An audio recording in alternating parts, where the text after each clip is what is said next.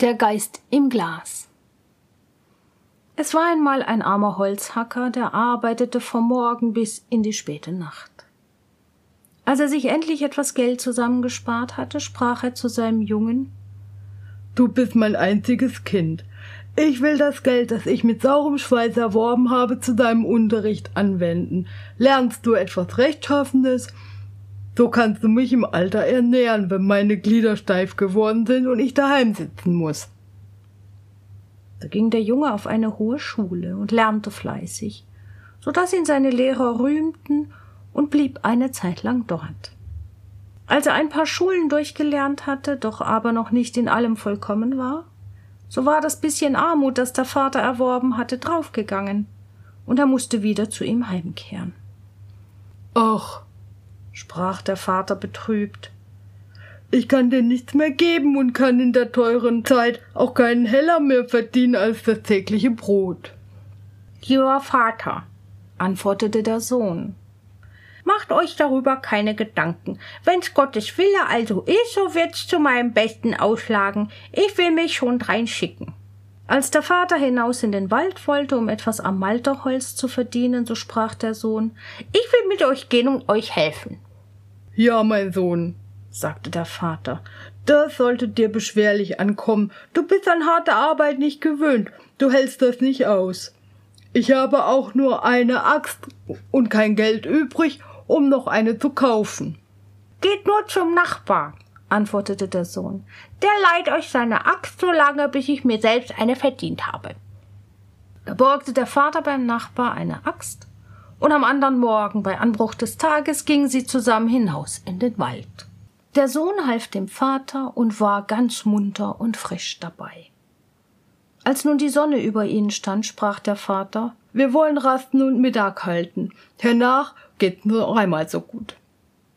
Der Sohn nahm sein Brot in die Hand und sprach Ruht euch nur aus, Vater. Ich bin nicht müde, ich will in dem Wald ein wenig auf und ab gehen und Vogelnester suchen. Oh, du Geck, sprach der Vater. Was willst du da rumlaufen? Hernach bist du müde und kannst deinen Arm nicht mehr aufheben. Bleib hier und setz dich zu mir. Der Sohn aber ging in den Wald, aß sein Brot, war ganz fröhlich und sah in die grünen Zweige hinein, ob er etwa ein Nest entdeckte. So ging er hin und her, bis er endlich zu einer großen, gefährlichen Eiche kam, die gewiss schon viele hundert Jahre alt war und die keine fünf Menschen umspannt hätten. Er blieb stehen und sah sie an und dachte, es muss doch mancher Vogel sein Nest hineingebaut haben. Da deuchte ihn auf einmal, als hörte er eine Stimme. Er horchte und vernahm, wie es mit so einem recht dumpfen Ton rief Lass mich heraus. Lass mich heraus. Er sah sich ringsum, konnte aber nichts entdecken, doch es war ihm, als ob die Stimme unten aus der Erde hervorkäme. Da rief er Wo bist du? Die Stimme antwortete Ich stecke da unten bei den Eichwurzeln. Lass mich heraus. Lass mich heraus. Der Schüler fing an, unter dem Baum aufzuräumen und bei den Wurzeln zu suchen, bis er endlich in einer kleinen Höhlung eine Glasflasche entdeckte. Er hob sie in die Höhe und hielt sie gegen das Licht. Da sah er ein Ding, gleich einem Frosch gestaltet, das sprang darin auf und nieder. Lass mich heraus, lass mich heraus, rief's von neuem, und der Schüler, der an nichts Böses dachte, nahm den Pfropfen von der Flasche ab. Alsbald stieg ein Geist heraus und fing an zu wachsen und wuchs so schnell, dass er in wenigen Augenblicken als ein entsetzlicher Kerl so groß wie der halbe Baum vor dem Schüler stand. Weißt du, rief er mit einer fürchterlichen Stimme, was dein Loh dafür ist, dass du mich herausgelassen hast? Nein, antwortete der Schüler ohne Furcht. Wie soll ich das wissen? So will ich's dir sagen, rief der Geist. Den Hals muss ich dir dafür brechen.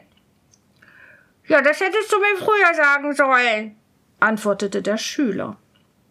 So hätte ich dich stecken lassen. Mein Kopf aber soll vor dir wohl feststehen, da müssen mehr Leute gefragt werden. Mehr Leute hin, mehr Leute her, rief der Geist. Deinen verdienten Lohn, den sollst du haben. Denkst du, ich wäre aus Gnade da so lange eingeschlossen worden? Nein, es war zu meiner Strafe. Ich bin der großmächtige Mercurius. Wer mich loslässt, dem muss ich den Hals brechen. Sachte, antwortete der Schüler. So geschwind geht das nicht. Erst muss ich auch wissen, dass du wirklich in der kleinen Flasche gesessen hast und dass du der rechte Geist bist. Kannst du auch wieder hinein, so will ich glauben. Und dann magst du mit mir anfangen, was du willst. Der Geist sprach voll Hochmut.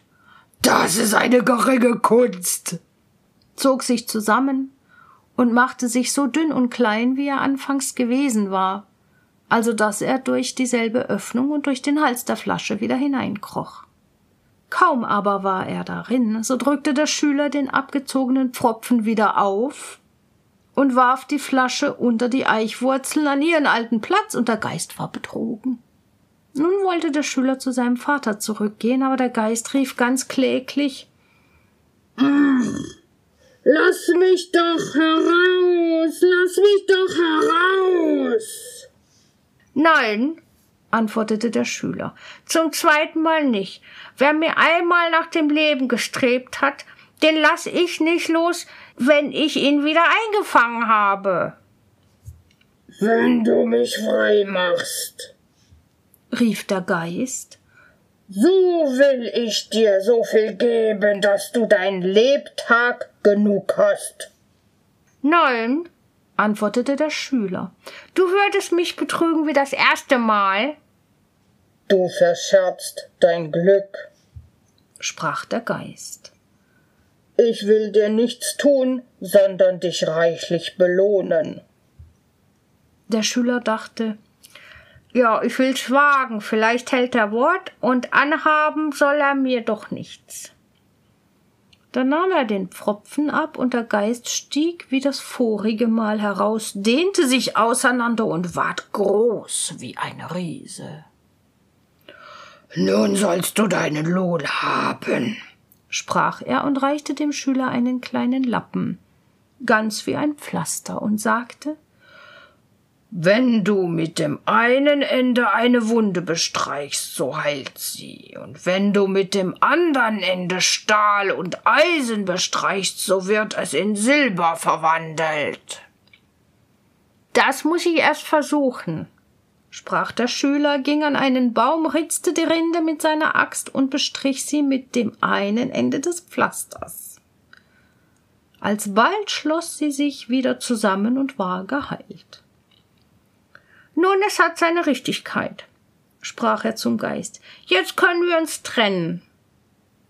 Der Geist dankte ihm für seine Erlösung, und der Schüler dankte dem Geist für sein Geschenk und ging zurück zu seinem Vater. Wo bist du herumgelaufen? sprach der Vater. Warum hast du die Arbeit vergessen? Ich habe es ja gleich gesagt, dass du nichts zustande bringen werdest.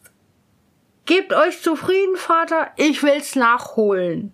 Ja, nachholen, sprach der Vater zornig. Das hat keine Art. Habt acht, Vater, den Baum da will ich gleich umhauen, dass er krachen soll. Da nahm er sein Pflaster, bestrich die Axt damit und tat einen gewaltigen Hieb.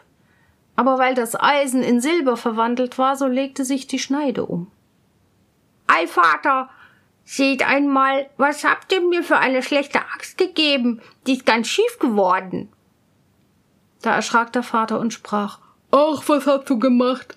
Nun muss ich die Axt bezahlen und weiß nicht womit. Das ist der Nutzen, den ich von deiner Arbeit habe. Werdet nicht bös, antwortete der Sohn. Die Axt will ich schon bezahlen. Oh, du Dummbart, rief der Vater. Wovon willst du sie bezahlen? Du hast nichts, als ich dir gegeben habe. Das sind Studentenkniffe, die dir im Kopf stecken, aber vom Holzhacken hast du keinen Verstand. Über ein Weilchen sprach der Schüler Vater, ich kann doch nichts mehr arbeiten, wir wollen lieber Feierabend machen. Ei was, antwortete er. Meinst du, ich wollte die Hände in den Schoß legen wie du? Ich muss noch schaffen, du kannst dich aber heimpacken. Vater, Ich bin zum ersten Mal hier in dem Wald. Ich weiß den Weg nicht allein. Geht doch mit mir. Weil sich der Zorn gelegt hatte, so ließ der Vater sich endlich bereden und ging mit ihm heim. Da sprach er zum Sohn Geh und verkauf die verschändete Axt und sieh zu, was du dafür kriegst. Das übrige muss ich verdienen, um sie den Nachbarn zu bezahlen.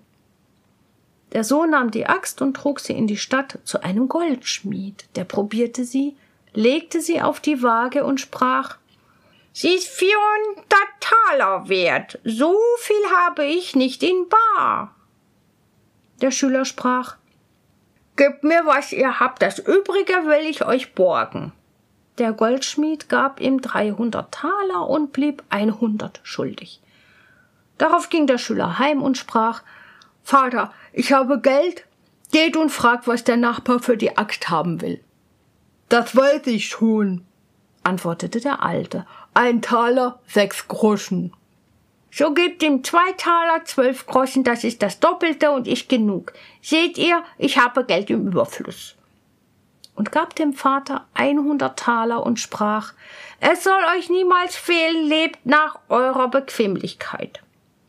Mein Gott, sprach der Alte, wie bist du zu dem Reichtum gekommen? Da erzählte er ihm, wie alles zugegangen wäre und wie er im Vertrauen auf sein Glück einen so reichen Fang getan hätte. Mit dem übrigen Geld aber zog er wieder hin auf die hohe Schule und lernte weiter. Und weil er mit seinem Pflaster alle Wunden heilen konnte, ward er der berühmteste Doktor auf der ganzen Welt.